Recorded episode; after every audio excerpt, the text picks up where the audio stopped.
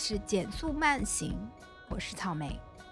啊，减速慢行第一季的节目呢，收到了很多听众友友们的这个留言啊，有留言说我的这个语速啊，能不能慢一点，跟我们的这个播客名称符合一点，就是因为我自己就回头去听的时候，我也才发现，说我这个语速就跟打仗一样，两万字的稿子我竟然就讲了四十分钟。嗯，呃，大家可以试试用这个零点八倍速去收听一下。呃，我自己也用这个零点八倍速听了，觉得嗯还行。那这一期呢，我会试着把我的这个语速啊调低一点。另外呢，也有建议说我能不能说说这个日本的案件。嗯，其实对于日本的案件，我一直觉得吧，相比呃欧洲啊、美国啊发生的这种案件，它的惊悚度啊和带给我的这种不适度都是。成几何级增长的，就是翻倍的，就好像嗯看那种欧美的恐怖片啊、鬼片啊这种，我看完了呢就看完了，啊也就恐怖那么一下，就惊吓那么一下子。但是日本的恐怖片就真的看完了，我半天也缓不过来，嗯，要不就是太恐怖了，要不就是太难受了，就那种感觉。嗯，可能因为同样是在东亚吧，就是离我们太近了，整体的代入感会强烈一些。不过呢，我今天还是尝试给大家讲一个发生在日本的案件吧。因为某一种原因啊，这个案件里所有的人他的名字都是用的假名。这个我会在讲述的过程中跟大家解释是为什么。而且这个案件在当时呃发生的那个时间点，一时间应该就属于是家喻户晓啊、警钟长鸣的这一种。日本的媒体啊，就是报纸啊、电视上都是有大量的报道的。但是突然有一天，人们发现关于这个案件的报道好像一夜之间全都消失不见了。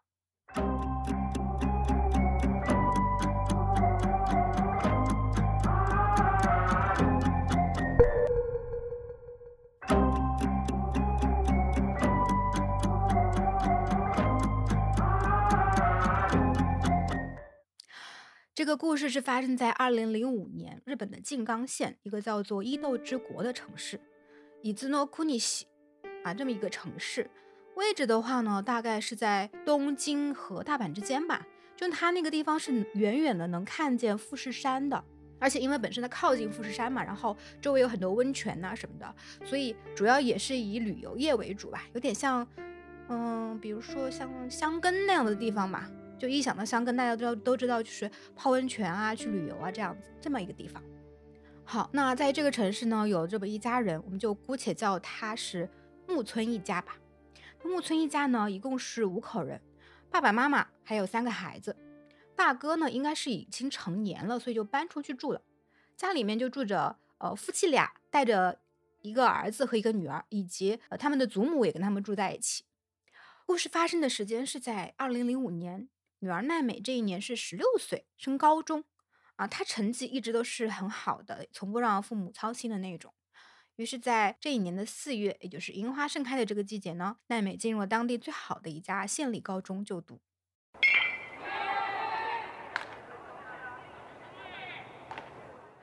妈妈直子啊，是很典型的那种全职妈妈。他除了照顾家里的饮食起居，平时还会去超市，呃，兼职打个工补贴家用的这种。当时他大概是四十七岁，人长得特别美啊，然后性格也很开朗，所以在周围人的口碑中呢也非常好。两口子的关系也比较好，一家人也经常去进行一些家族旅行啊，比如说露营啊、滑雪啊、海边浴场之类的。这两口子呢一直都想要一个女儿，所以在生了两个儿子之后。侄子还是选择了怀孕，然后再生一个，所以奈美的到来，两口子也非常的开心。总之啊，一家人就是其乐融融。不过这一年，不知道从哪一天开始，他们家变得不太太平。首先是家里的这个宠物啊，比如小猫咪啊、小兔子之类的，都非常离奇的暴毙了。接着，妈妈侄子也生病了。他先是觉得身上到处起这个湿疹，特别是脸上还伴有这个。肿胀之类的，那接着呢就开始腿疼，反正全身都不太舒服。那去医院呢？去医院一看呢，也没看出什么毛病。家里人就说：“哎呀，是不是打工啊？然后又照顾家里人呢，太累了。”于是侄子就辞掉了这个超市的兼职，回家休息。但是回到家休息的这个侄子啊，身体并没有见到好转，这个腿啊还是照样的疼，疼得连楼都上不去，而且啊他还开始掉头发，这个身体是哪哪都疼，骨头疼，背疼，整个背都直不起来了。我们前面也说到，直子是一个很美的人呢，那就是好好的一个美人，仅仅一个多月的时间就完全没了人形。那没法子呀，到了九月底，直子就开始入院治疗了。在医院的这个积极治疗下，依然是没有好转。那不得已呢，他们又换了一家综合医院。在这家综合医院，侄子的病情没有再恶化了，但是他整个人也开始变得意识非常的模糊，呼吸系统也开始衰竭，没有办法之下被送进了重症监护室，上了呼吸机。不久，整个人就进入一个植物人的昏迷状态。这个时候是二零一五年的十月十号，一家人因为侄子的生病非常的着急。那到了十月十九号，也就是侄子昏迷状态大概九天之后，二哥梁太找到了父亲，他说：“爸爸，我有东西想给你看一下。”二哥这个时候打开了一个网页。这是个什么网页呢？当时是二零零五年，我不记得大家还记不记得那个时候网络上都是什么？呃，我记得微博和推特应该都还是没有的吧？就当时最流行的应该还是那个博客 blog 是吧？于是二哥呢打开的这个网页就是一个日记风格的这么一个博客，里面是什么内容呢？通篇看下来，这确实呢就是一个人的日记，只是日记的内容非常的炸裂啊！就里面提到的就是这个作者。他买了他读给母亲投毒，并全程记录下来的这么一个故事。他就是金字旁一个动物的他的那个他。我以前比较习惯读成驼啊，就可能好比较好区比较好念，但其实是一个多音字啊。梁太说，这个日记里面描述的中毒之后的症状，是不是跟妈妈的是一模一样的呀？甚至连作者口中所说的这个妈妈入院的时间点都是一样的。这个日记的署名叫做盐田良平啊，一万摩托六嘿。那父亲就问：“这个盐田良平是谁呀？这是谁的日记呀？”梁太说：“嗯，是妹妹的，是妹妹奈美的。我从八月份就看到她在写这个日记。”于是家人拿着这个日记就把奈美叫过来了。父亲问：“这个日记真的是你写的吗？是你给你妈下的毒吗？”奈美当时避开了父亲的视线，她说：“不是我。”而就在当天晚上，奈美服用了大量的安眠药，也被送进了医院。在奈美入院的同一天，梁太也找到了侄子的这个主治医生，他说：“我妹妹手里有毒药，妈妈的病可能是她下的毒。”医生听完梁太的描述之后，立马就报了警。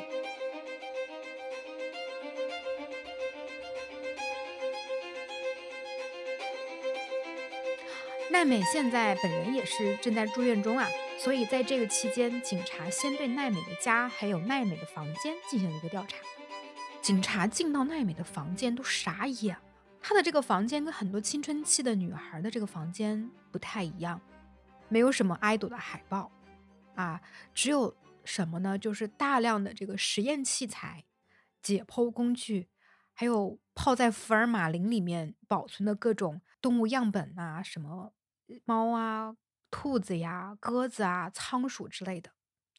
另外，从他的房间里面还搜出了三十多种剧毒的化学物质，包括醋酸铊。除了这些证据，警方也仔细的调查了奈美的电脑，而用奈美的电脑是可以直接登录上我们前面所说的这个岩本良平的博客的。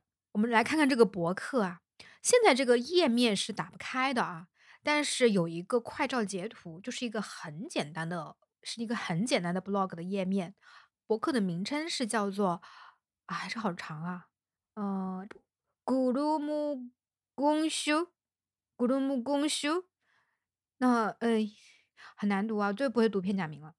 就这一长串的片假名，就能读出来。但是呢，我查了很久也没有查到这是个啥意思，应该就是他自己造的一个这么一个词。岩本良平的这个名字倒是有出处的，呃，它是取自日本网络上曾经很红的一部呃网络小说吧的一个主人公的名字。这个小说是在一九九八年开始连载的，本身的这个叙事手法也是这种日记体。呃，小说叙述的呢是一个遭受过这个校园霸凌的一个高中生，然后对欺负他的人展开报复的这么一个故事，类似于爽文吧。而且对比来看的话，这一个播客的行文风格应该也是在模仿这个网络小说。日记的第一篇是从二零零五年，就是当年的这个六月二十七号开始的。什么风格呢？我给大家读一下，给大家感受一下。标题：黑暗的每一天。我要开始写日记了。学校里的人不知道这件事，所以我要把所有的事情都写下来，即使是不好的事情。我的朋友很少，我在教室里面总是被孤立。首先，这一篇里面有几个信息点，就是首先日记里的口吻，它是以一个男孩的口吻来写的。就日记里面，男生他自称我是一般是博库嘛，女生是瓦塔西。那这个日记的第一人称用的都是博库。另外，奈美在学校里面，她是不是遭遇了什么？她写到自己在教室里面被孤立，那是不是遭遇了校园霸凌还是什么呢？后来据奈美的家人说啊，高中他们不知道，但是奈美在初中的时候确实是遭遇过一些事情的。什么事呢？呃，警察也走访了一下学校，还有周围的人呐。就是在大人的眼里面，奈美基本上还是一个比较正常的孩子。有人跟他打招呼呢，他会很礼貌的回答的这一种。但是从小奈美其实不太擅长和人去交流啊，在同龄人的眼中怎么说呢？就比较呃各色，比较个性的这么一个孩子，是那种会在幼儿园一个人挖沙子的那种孩子。呃，从小学开始，他的兴趣就是收集各种昆虫。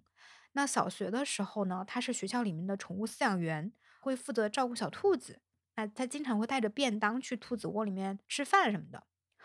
初中的时候，他最经常的去的地方是图书馆。他喜欢看书，还加入了学校的这个创意写作部。啊，理科成绩也非常好。比如有一次他理科没有拿到一百分，就跑去跟老师去哭诉什么的。那事情呢是发生在奈美读初二的时候。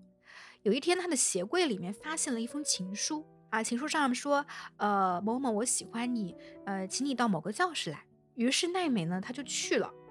结果到了之后，发现屋子里好几个男生。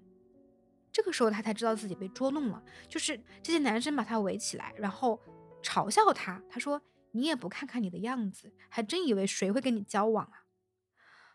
呃，就是那种经常在日剧还有韩剧里面看到那种欺负人的桥段，是不是？就真的挺过分的。要知道，青春期的孩子对于这种创伤来说都是很敏感的。而且奈美她长得其实是蛮漂亮的，但是他们班上的这个女生啊，说她脸长得像爬虫一样，然后还给她取了一个绰号叫做“爬虫妹”，就每天就“爬虫妹”“爬虫妹”的这样叫她。从初中的这一段时间开始呢，奈美就不太喜欢穿女性化的衣服了。妈妈给她买的漂亮的小洋装啊，她也不喜欢穿，就喜欢穿这种黑色系的衣服。而且到了青春期，这个女孩开始身体发育了吗？开始长胸部了。妈妈给她准备了内衣，她也拒绝穿。而且她还把自己的头发剪得特别短。我觉得很可能啊，这个情书的这个事件对她造成了一定的精神伤害，让奈美觉得啊，如果我不是一个女孩子，这个事情是不是就不会发生在我的身上了？啊，所以她会拒绝成为一个女孩子。会拒绝女性化，嗯，这有可能是他精神世界对自己的一种自我保护意识吧，就是为了保护自己没有不会被进一步去伤害。那回到日记上，他在七月二十七号开始写这个日记，嗯，我看了一下他的这个行文呐，最开始呢就很像是青春期会写的那些啊小矫情的文字，那种伤痛文学之类的。什么不想活啦，要抛弃一切啊！偶尔也有一些什么小鹿乱撞的那种描述啊，就是呃，他看到我了，我很开心之类的，以及他对于这个性别的一些困惑，中间会偶尔夹杂一些化学啊、生物的名词。日记中呢，他还提到了一个自己的偶像，是一个叫做格雷厄姆·杨的一个人，但是这个人可不是什么善类。他是英国犯罪史上最臭名昭著的连环杀手之一吧？这个人他从小就沉迷于化学实验，然后在他十四岁的时候开始自己动手制作毒药，并在家人的身上做实验了。全家人呢，包括他自己，都先后出现了中毒的症状。呃，最终呢，他毒死了自己的继母。警方从他的房间里发现了大量的他毒、梯毒之类的毒药。这个梯就金字旁一个 D 的那个梯，也是一种剧毒。他被判断为是这个精神有有问题，然后被关进了精神病院，大概大概待了在精神病院里面待了十几年。出来之后，他在一个光学仪器制造厂商那里找到了工作。我们知道啊，他这个呃化学的物质主要用途之一呢，是用来制作这个特殊的玻璃还有光学仪器的。所以他工作的这个地方其实还蛮容易获得这些物质的。所以他这个工作的选择有没有可能就是为了比较好的接触到这些化学物质？他给跟他自己相处的还不错的老板呢、同事呢，也都送去了他自制的一个礼物，什么呢？就是有毒的香水还有茶。于是最终呢，导致了两个人死亡。呃，其实公司还有很多人都被他投了毒，这个案子当时是轰动一时的。他再次入狱之后呢，还把自己的这个经历写成了一本毒杀日记。这本书当时是在图书馆还有书店都能看到的。警察从奈美的房间中也搜出了这本毒杀日记。作为同样是沉迷化学的人，奈美可能就是找到了自己所谓的这个精神寄托，还有精神偶像。并且呢，他模仿了自己的偶像来给家人进行了投毒。那他什么时候给母亲下的毒呢？根据奈美的日记，在八月九号这一天午饭后呢，他骑着自行车去家附近的药店。他家附近有两个药店呢，有一家开店的呢是一个年纪比较大的老婆婆。八月九号这篇日记的标题叫做“毒杀少年”，所以可以推断出这个时间点他应该就购入了醋酸铊。当时他告诉店员说：“呃，我是那个高中化学部的学生，暑假作业要做实验了，所以需要一些这个醋酸他，拜托啦，给我一点吧。”照理来说，这种物品的购买是需要办理一些手续的，而且物品的包装上也写着非医用的有害物质。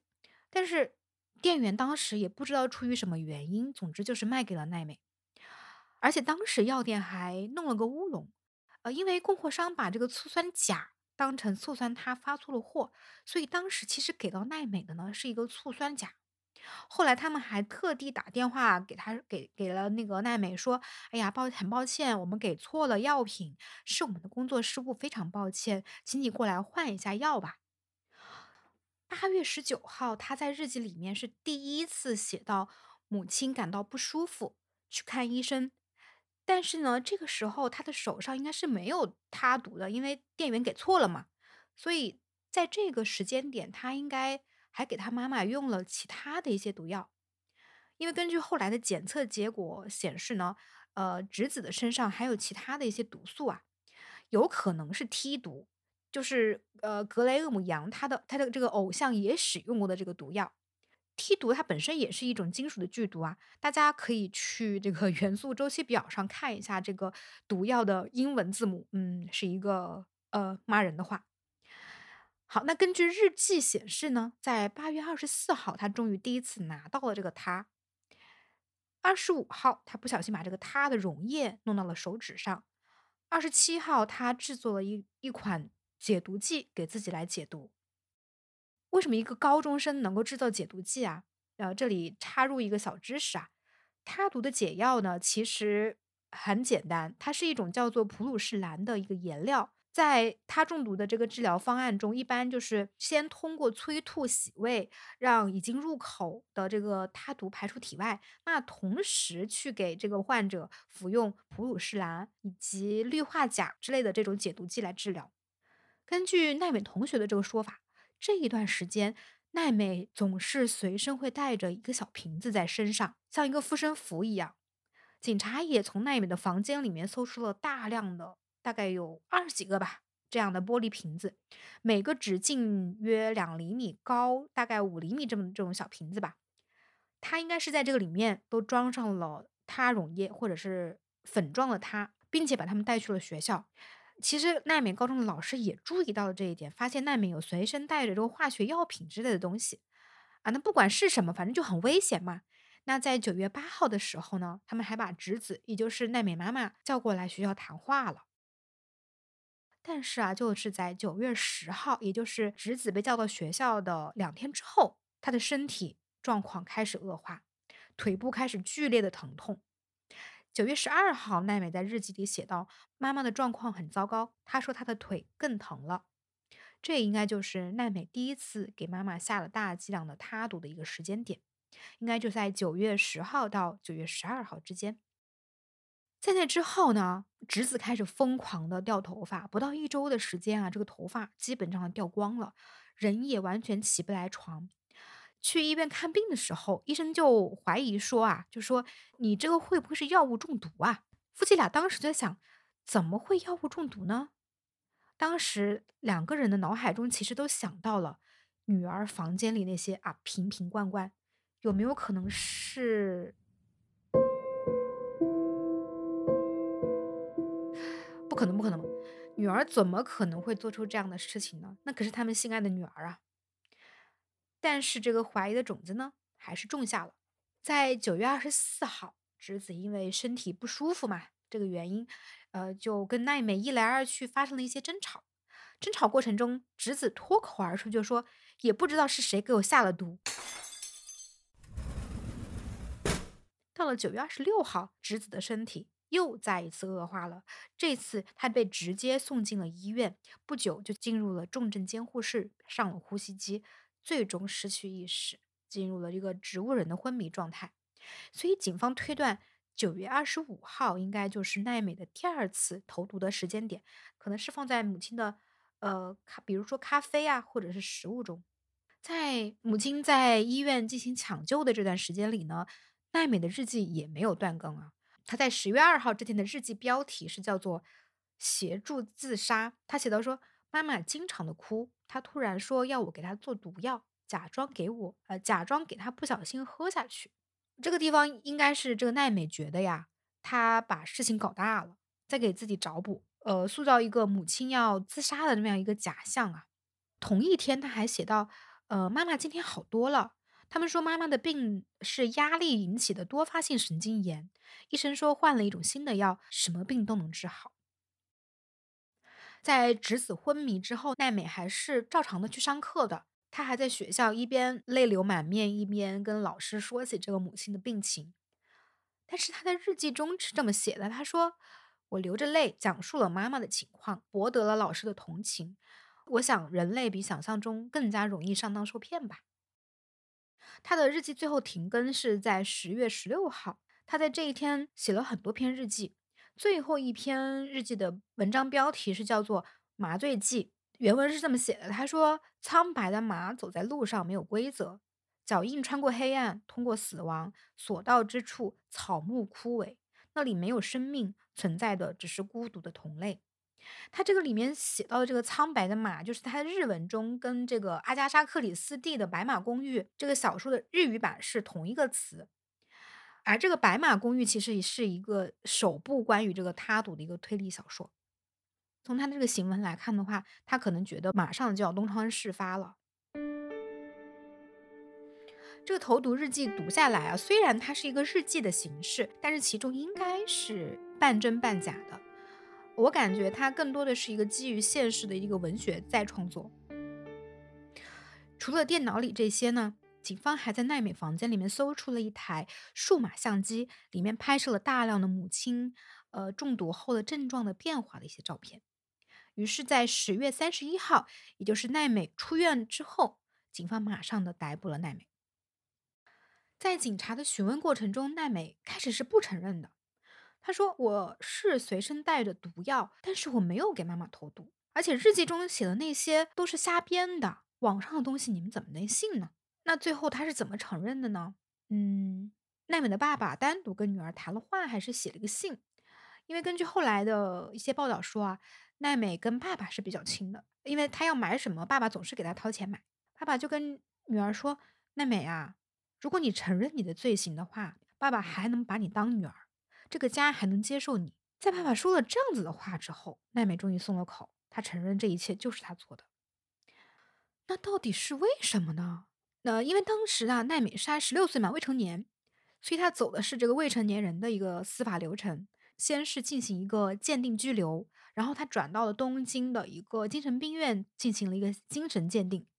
当时鉴定的结果显示，他是患有一个阿斯伯格综合症的，简称 AS，这是一种自闭症谱系的一种障碍吧。主要表现包括什么呢？就是社交障碍啦，然后刻板的一些重复性的思维，以及在某一个特定领域异常感兴趣的这么一些呃特征啊。这个病的患病率大概是百分之二左右。嗯，确诊了这个综合症的成功人士其实也很多啊，就比如说马斯克啊，呃，甚至还有牛顿啊这些。所以患有阿斯伯格综合症本身并不会导致他的一个犯罪行为，但是呢，这应该是他表现出这种无呃，就是常人无法去理解的一些行为的一些原因。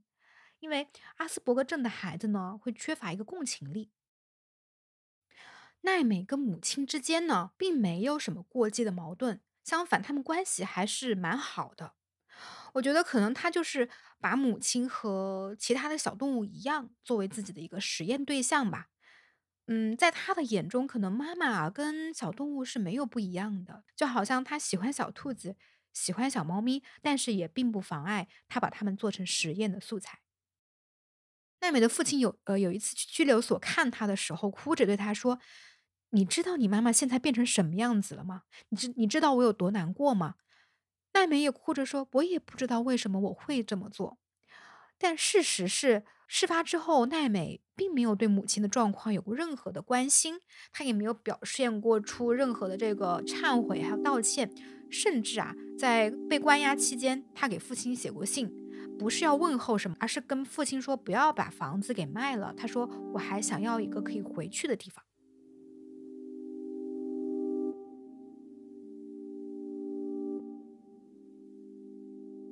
日本其实，在两千年前后发生过好多起非常触目惊心的这个青少年犯罪啊。其实很多人会觉得，到底是什么原因导致这些孩子做出这样的事情呢？是真的他们的内心非常的黑暗吗？有一篇日本的论文，对包括这起投毒案在内的二十个左右吧，这个日本的青少年案件进行了一个分析。我给大家大概稍微讲一下他们怎么分析的，呃。其实每一起案件背后的原因肯定都是很复杂的嘛。不过这个论文对这些案件大致的做了一些心理成因上的一个分类。像静冈发生的这一个投毒案呢，被认为是呃其中的一种叫做未成熟性犯罪。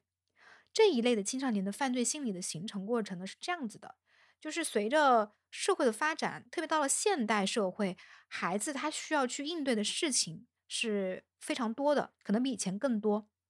那对于他们如何去解决事情呢？其实是他们儿童时期一个很重要的课题的。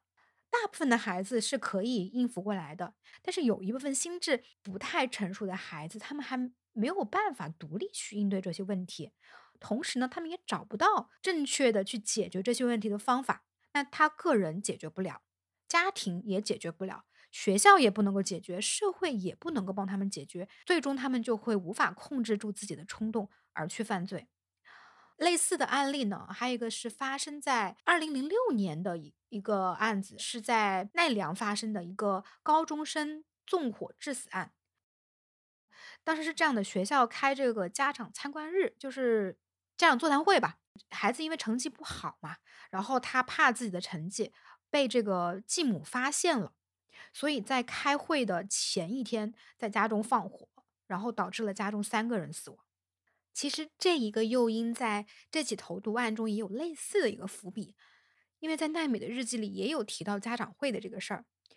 在七月二十七号这一天啊，就标题是家长会，他写到今天的成绩会交到家长手中。我在四十一个学生中排名第十二，成绩并不突出，但是生物把我的其他科目的成绩拉上来了。一般都是侄子，就是妈妈来接送奈美的。包括参加家长座谈会，所以我在想，有没有可能奈美选择妈妈作为实验品的原因呢？就是因为如果妈妈生病了，就不会来参加家长会了。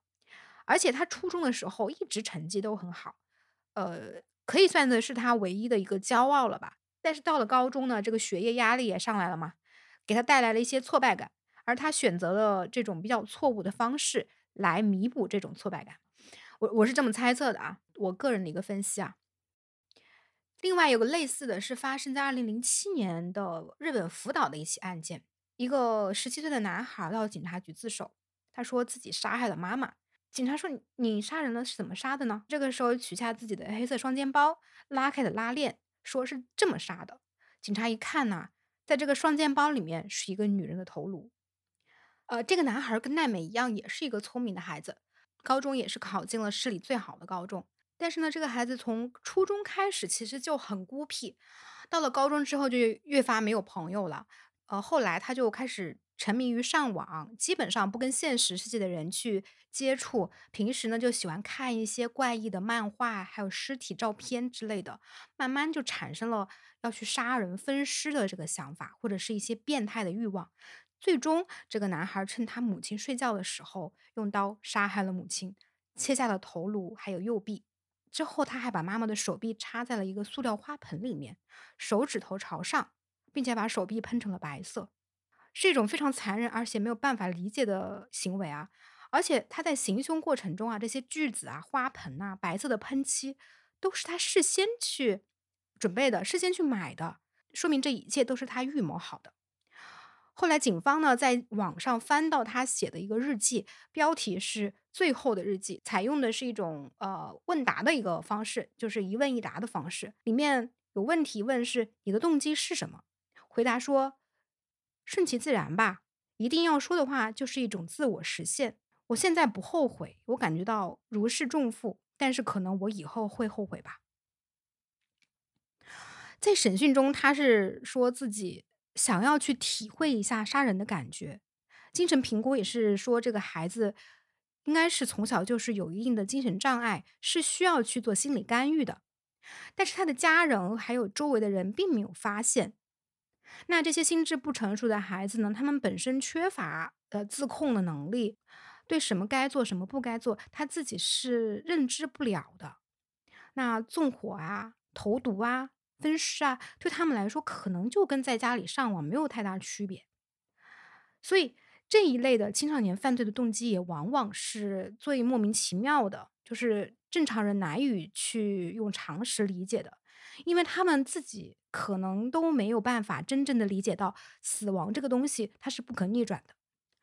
好，那后来奈美的这个案子是怎么判的呢？在二零零六年的五月，也就是案发的半年之后，家庭裁判所，就是这个家庭法院啊，呃，有点像我们国家的少年法院、少年法庭，对案件进行了判决。呃，法庭认为呢，呃，奈美毒害了自己的母亲，并造成了严重的后果。但是，因为他是在幼儿时期就存在了心理发展上的问题，造成了性格的扭曲，呃，在识别这个是非对错，还有控制自己的行为上有一定程度的缺陷，于是决定将他送到了医疗少年院，并且将会在那里度过相当长的一段时间的治疗。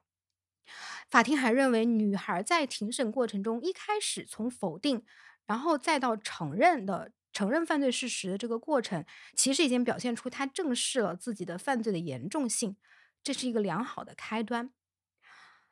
嗯，可能会有人说啊，怎么就良好的开端了呢？而且怎么就判的这么轻呢？呃，这里我想展开再说一下日本对于未成年人犯罪案件的一个态度哈。呃，其实各国的未成年人犯罪的司法措施基本上都是以这个疏导、呃教育。哦为主的，特别是这个日本的少年法，一直以来都是对于未成年人的这个犯罪者，他的理念就是一个保护的理念。首先，对于未成年人犯罪的案件，在媒体上进行报道的时候，是绝对不能曝光罪犯的姓名、长相的这些的。这是为了他们将来是进入社会的时候，还有一个机会可以去改过自新，就是不至于社死。就算那种影响极其恶劣的案件也是一样的。比如日本的一个比较有名的未成年人的连环杀人案，呃，神户儿童连环杀人事件，也被叫做是酒鬼蔷薇圣斗事件，是发生在一九九七年的一个案子。当时一个年仅十四岁的少年，用非常残忍血腥的方式杀害和重伤了一共是五名小学生，而且呢，他还模仿黄道十二宫杀手的这个方式，去给警察还有媒体下了挑战书。那凶手最后因为是未成年人嘛，而且因为也是有严重的这个精神问题，最后也只被判去了医疗少年院。呃，也正是因为这一起案件，日本在二零零零年的时候，把呃犯罪刑责的最低年龄从十六岁降到了十四岁。不过因为法律所限呢，媒体至今也只能把它称作是少年 A。但是这个曾经的凶手啊，在二零一五年的时候，也就是他已经重归社会之后，竟然还以原少年 A 的这个身份出版了一本讲述这个案件的书。给受害人家属带来很大的一个伤害，而且日本对于未成年人的这个年龄规定本身也很宽啊。我们一般是十八岁成年嘛，那日本一直都是二十岁，直到二零二二年的四月开始，才正式的将这个成年的年龄从二十调到了十八岁。那奈美后来呢？后来怎么样了呢？关于这个案件的报道，在判决之后，基本上就不怎么再出现了。这个案件后来也被改编成了很多的书啊、电影。呃，书的话，在二零二一年出版了一个叫做《零摄氏度的少女》的一本书。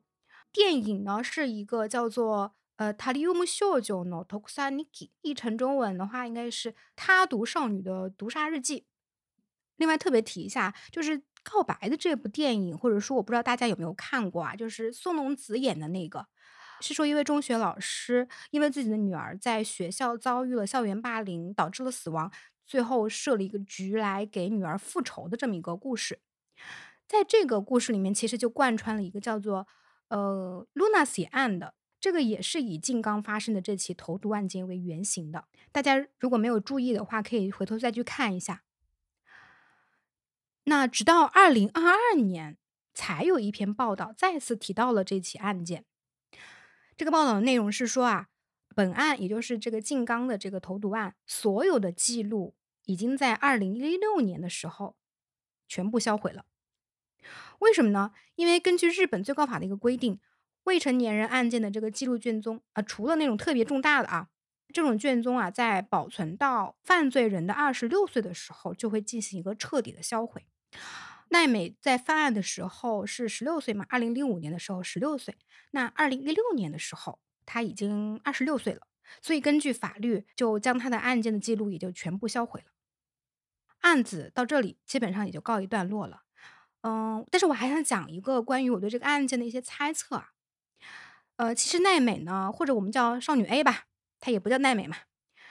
她其实呢，在日记里面也提到了这个酒鬼蔷薇的事情，也就是那个呃神户儿童连环杀人凶手，那个凶手少年 A。他在日记中说，他并不太喜欢这个酒鬼蔷薇，嗯，他觉得他写的那些诗狗屁都不是，就不过是一些其他的有名的诗句拼凑在一起的一些东西罢了。从他的行文中可以看出，他对这个人是不屑的。